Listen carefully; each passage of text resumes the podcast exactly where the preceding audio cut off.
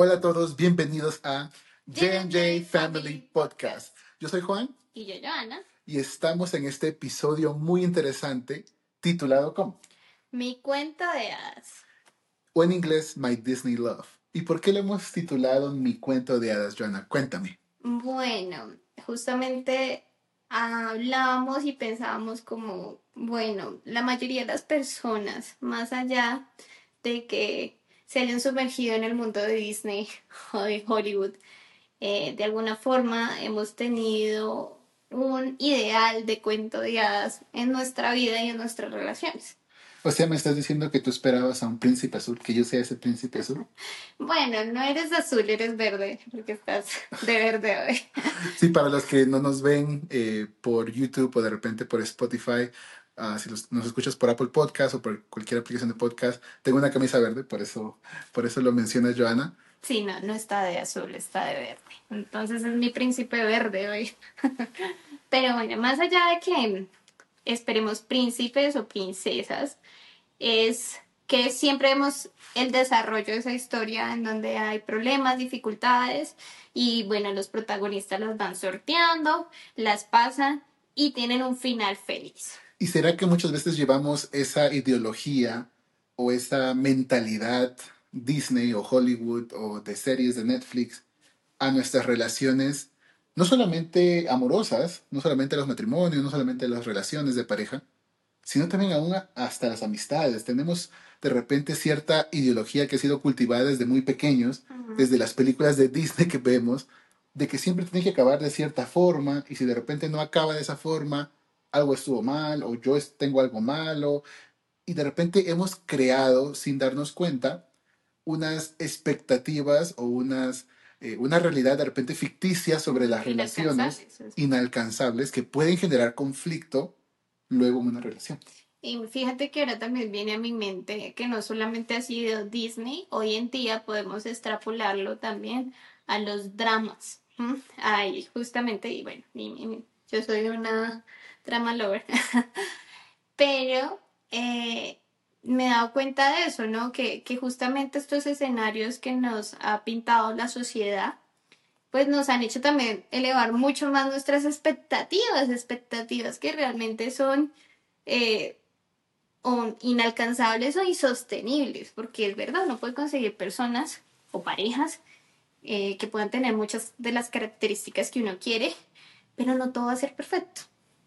Sí, yo creo que vamos a enfatizar un poquito en este episodio que la vida real no son lo que nos venden en la televisión, ni las series, ni las películas. Porque esos cuentos de hadas muchas veces solo muestran el inicio, la intro, el tráiler de una relación. Porque usualmente las películas terminan y se conocieron y sobrepasaron los problemas y se casaron. Y final feliz, fueron felices por siempre. Sí, o terminan cuando ya por fin se dan el primer beso, o terminan cuando comienza la relación y lo hacen oficial. Pero ese es el inicio de una relación. No te dice cómo realmente es la relación después de que uno se casa, o después de que dicen sí y aceptan estar juntos en una relación eh, seria. Y estamos eh, tratando de entrar a relaciones así, a relaciones muy cuentos de hadas, muy dramas, muy, muy película de Hollywood, ¿sí? En donde realmente eh, queremos que todo sea perfecto. Y en donde nos cuesta mucho encontrar esas, esas, como esas pautas y esas claves para resolver conflictos porque muchas veces de esos conflictos pueden ser oportunidades. Sí, yo creo que parte de, de saber entrar en una relación es reconocer que los conflictos son inevitables, que van a haber conflictos, que no puedes evitar el 100% de los conflictos, pero sí puedes decidir como pareja cómo enfrentar esos conflictos.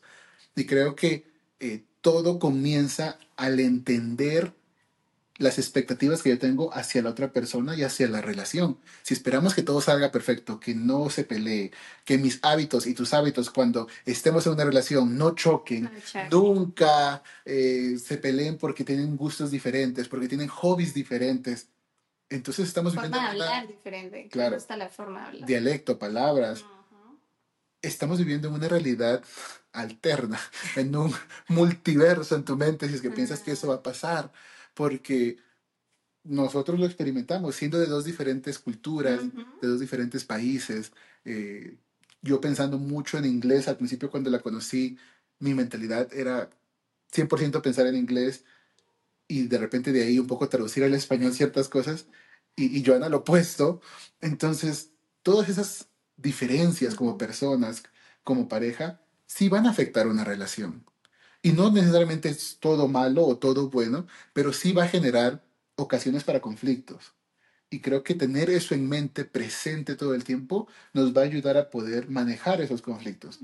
Porque a nosotros nos costó de repente esas ideas con las cuales veníamos a una relación. Sí, a veces se cree que cuando hay esos conflictos, entonces nos vamos a sentar y y pues vamos a ser dos personas civilizadas con la base de la comunicación y, y vamos a hablar y vamos a llegar a un acuerdo y, y, todo va a fluir y vamos a volver a entrar a ese estado de cuento de hadas. Eh, eso me hace acordar mucho de la primera vez que discutimos Juan y yo como novios. Eh, esa ocasión recuerdo que yo fui muy civilizada.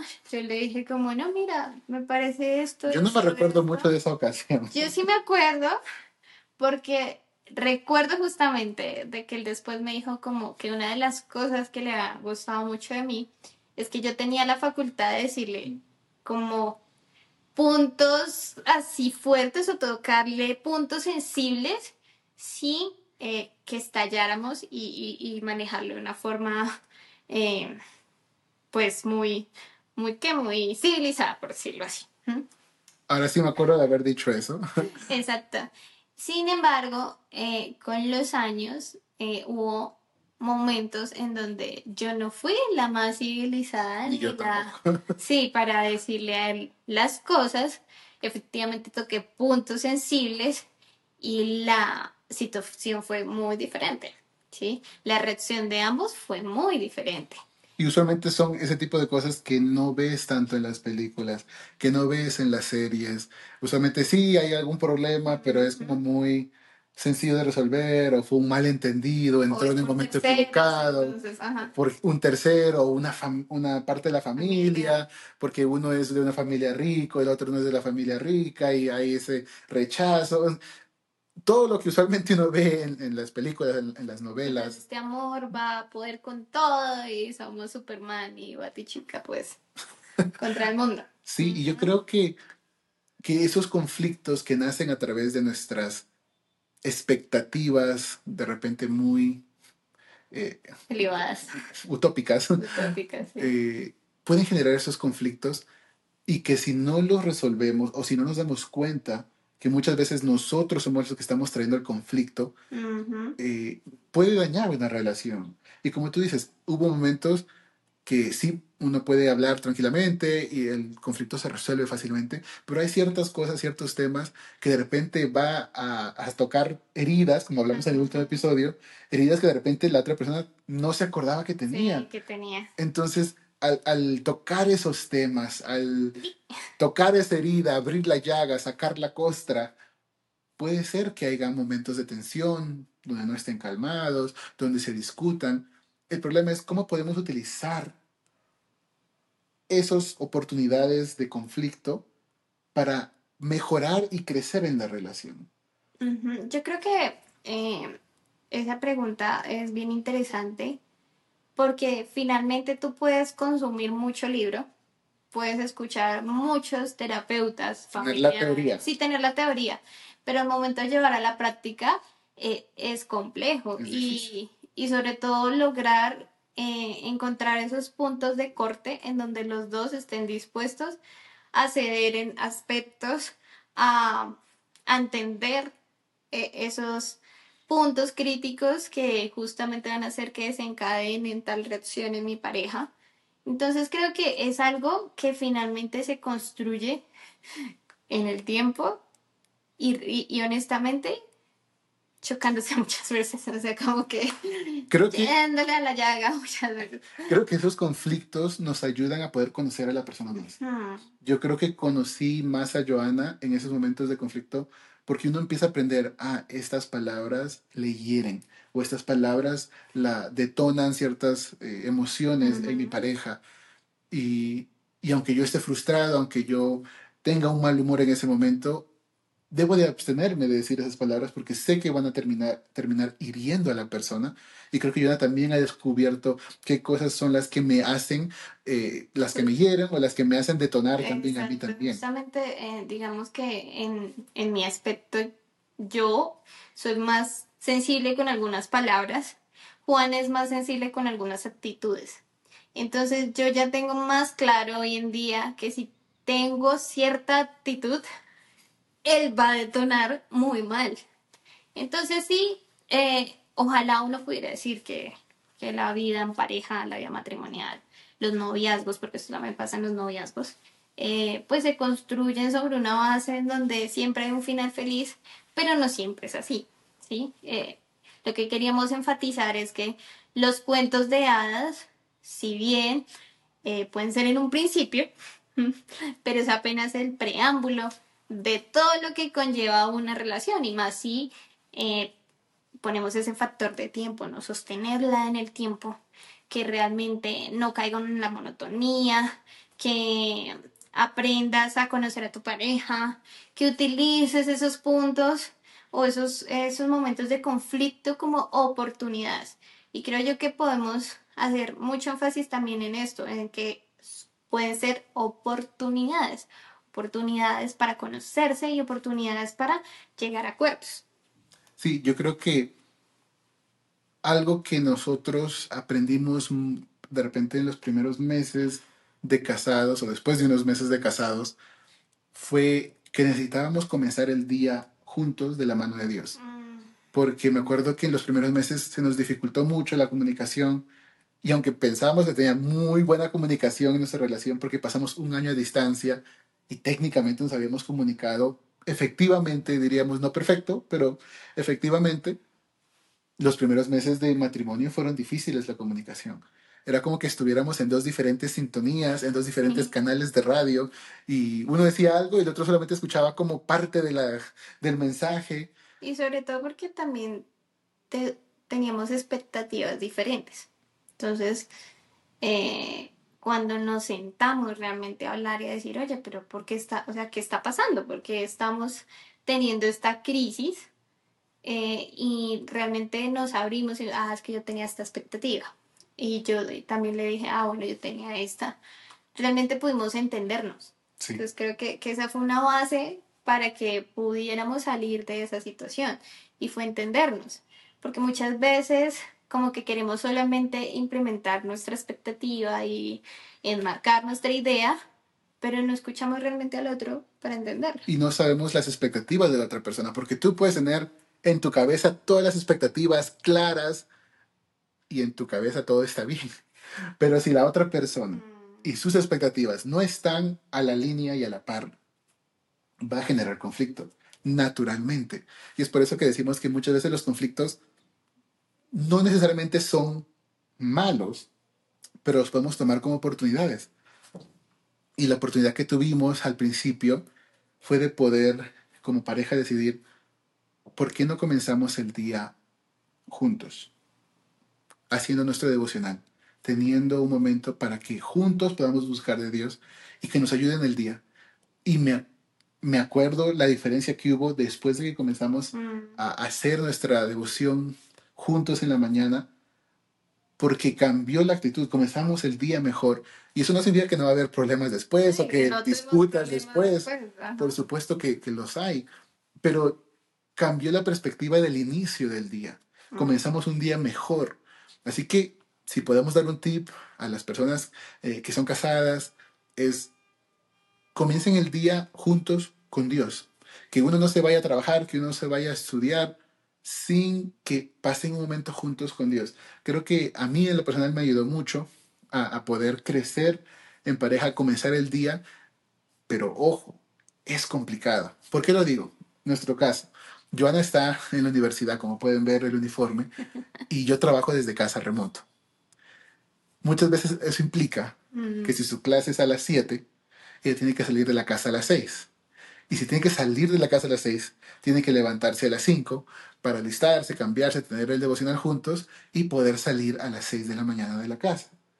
El problema es que yo soy una persona nocturna. Que me encanta dormir eh, muy tarde y Joana es lo opuesto. A ella le gusta dormir temprano para levantarse temprano. Entonces había un conflicto. Yo que me encantaba estar despierto esa tarde, Joana que necesita dormir sus siete horas mínimo para poder ser productiva el siguiente día. Para no estar de mal genio, irritable al otro día, porque quien lo paga tristemente es quién. La pareja. Entonces, eh, ven, es un, es un, conflicto naturalmente de cómo yo venía mm. viviendo mi vida de soltero y cómo ella vivía viviendo su vida de soltera. Hábitos diferentes, hobbies diferentes, eh, productividad diferentes horas, pero ahora que está en la universidad, teníamos que de alguna forma poder tomar decisiones. Yo no podía dormirme tan tarde, uno porque le iba a despertar, si es que ella estaba dormida, y dos porque teníamos que levantarnos a las cinco para poder hacer el devocional antes de que Joana saliera para ir a la universidad. Y eso para mí, los que me conocen, me cuesta mucho levantarme temprano. Pero ahora Joana les puede asegurar que mi cuerpo mismo me levanta a las 5, máximo 5 y 15, me puedo despertar y, y muchas veces hasta sin alarma, uh, porque ya uno se va acostumbrando. Pero tomó un sacrificio de las dos partes, sí. Tomó tiempo para acostumbrar a mi cuerpo de que yo en la universidad ya comenzó clases, tengo que dormir o estar en la cama más temprano porque tenemos que despertarnos temprano porque queremos comenzar el día juntos de la mano de Dios. No es sencillo muchas veces. Toma de repente un tiempo de, de ajustar los hábitos, de ajustar las cosas que nos gustan hacer para poder como pareja resolver ese conflicto que había salido. Y no solamente creo yo que, o sea, es un muy buen tip empezar el día así, pero también se buscar esos espacios realmente en donde compartan, así sea unos minutos muy cortos. Claro, lo ideal sería hacerlo con Dios en la mañana, porque sales a enfrentarte al mundo y a una situación de cosas impensables. Sí, no sabes lo que va a pasar. Exacto, no sabes. Y, y eso fue otra de las situaciones. Muchas veces yo venía cargada de afuera y venía aquí a mi casa y obviamente sacaba todo eso con quién? Con Juan. Y muchas veces a él le costó entender, pero oye, ¿por qué estás así? ¿Por qué te pones tan irritable? O sea, no es mi culpa. Entonces, e, es, es empezar a ver también esos entornos eh, que realmente pueden llegar a generar conflicto y a decir, ok, él aprendió a entender que muchas cosas no necesariamente tienen que ver con él, que muchos de mis comportamientos a veces radican de toda la carga que traigo de afuera, ¿sí? Entonces lo que hace es que dame mi espacio y entiende que no es nada personal con él, ¿sí? Y no se forma un problema. Y creo que a veces como mujeres caemos en ese error. Muchas veces no le aclaramos a nuestra pareja que hay mm. comportamientos o situaciones que son externas, no necesariamente tienen que ver con ellos. Y que necesitamos de espacios para dejar como que, que todo se calme. Entonces creo que sí es importante sacar esos espacios en las primeras horas del día, pero si no, saquen también espacios en donde puedan hablar, donde puedan preguntarse. De hecho, tengo una compañera en la universidad que ella ha optado por hacer con su pareja es que cada noche llegan, sacan un momento, no solo se preguntan cómo te fue en el día, porque a veces esas respuestas se vuelven muy bien. Muy básicas. Básicas y ya. Entonces lo que ella ha hecho es, ¿qué aprendiste hoy? ¿Qué aprendiste hoy? Y eso hace que él y ella se abran y digan, oye, mira, sí, mira que aprendí esto, esto, esto, esto. Y empiezan a tener una conversación, ¿sí? Y, y se han hecho ese propósito de por lo menos preguntarse una sola cosa, si sea solo una, ¿qué aprendieron en el día? ¿Y qué pueden compartir de eso con su pareja? Entonces sí es muy importante, creo yo, sacar esos espacios para compartir en pareja, no solamente para decirse, me fue bien, los niños pasó esto, o el trabajo tal cosa, sino cosas nuevas. Sí, yo creo que todas esas cosas que estamos hablando son partes de una relación normal, de una relación real. Creo que es momento de que si todavía estamos solteros, si todavía estás en una relación, todavía no te has casado, de que te pongas a pensar en estas cosas, en las eh, ideas, en tus expectativas de una relación, tus expectativas de un matrimonio, y que seas honesto con tu pareja al decirle, mira, yo tengo estas expectativas, ¿qué te parecen? ¿Son reales? ¿Son, sostenibles? Sostenibles, no, no lo son. Y ahí pueden conversar esas cosas, porque muchas veces no se conversan y llegas, te casas y luego esperas algo y recibes otra cosa y hay un conflicto aún más grande. Así que, que creo que el propósito de esta conversación es poder darnos cuenta que hay que conversar ciertas cosas, hay que abrirnos y decir, mira, tengo estas expectativas. ¿Te pareces que te parecen buenas, te parecen malas? ¿Qué cosas tenemos que cambiar mutuamente? Porque es inevitable el conflicto somos dos parejas, dos personas, dos mentes con diferentes pensamientos. Dos familias diferentes. Dos familias. De, una carga familiar. Dos culturas diferentes, eh, dependiendo en el caso nuestro, dos países diferentes. Entonces, creo que todas estas diferencias se tienen que dialogar, se tienen que hablar y poder llegar, sea en un conflicto, utilizar esas conversaciones difíciles como oportunidades para crecer, porque al final terminamos creciendo como parejas y dándonos cuenta que, mira, podemos resolver estas diferencias de opiniones, eh, diferencias de mentalidades y poder crecer juntos, porque ya conocemos mejor lo que la otra persona piensa. Sobre todo que podamos verlas así, como oportunidades, oportunidades de mejora, oportunidades de poder hablar, de poder encontrar acuerdos y de tratar de ser felices, de tener esos finales felices cada día. Yo creo que cada día eso sí lo podemos traer a algo más real, que ojalá nuestros objetivos como pareja sea que terminemos con un final feliz. Es decir, si tú estás, ella aplica, si tú estás enojado con tu pareja, no te vayas a la cama así. O sea, resuelve las cosas antes de irte a dormir, que pueda ser una meta que terminemos los días con finales felices, por lo menos. A que pasamos dificultad, a que pasamos esto, conflictos, pero es que los podemos que manejar y sobrellevar. Y es verdad, hay conflictos que vuelven y repiten y repiten, repiten y repiten, pero con el tiempo todo, todo se va fortaleciendo. Yo me pongo a ver que hubieron momentos en nuestra relación en donde peleábamos mucho, o sea, como por cositas muy triviales aparentemente, pero se volvía una situación para discutir. Y hoy en día nos sentamos a analizar y decimos, oye, ya no discutimos tanto como antes. Entonces, ¿por qué vas creciendo?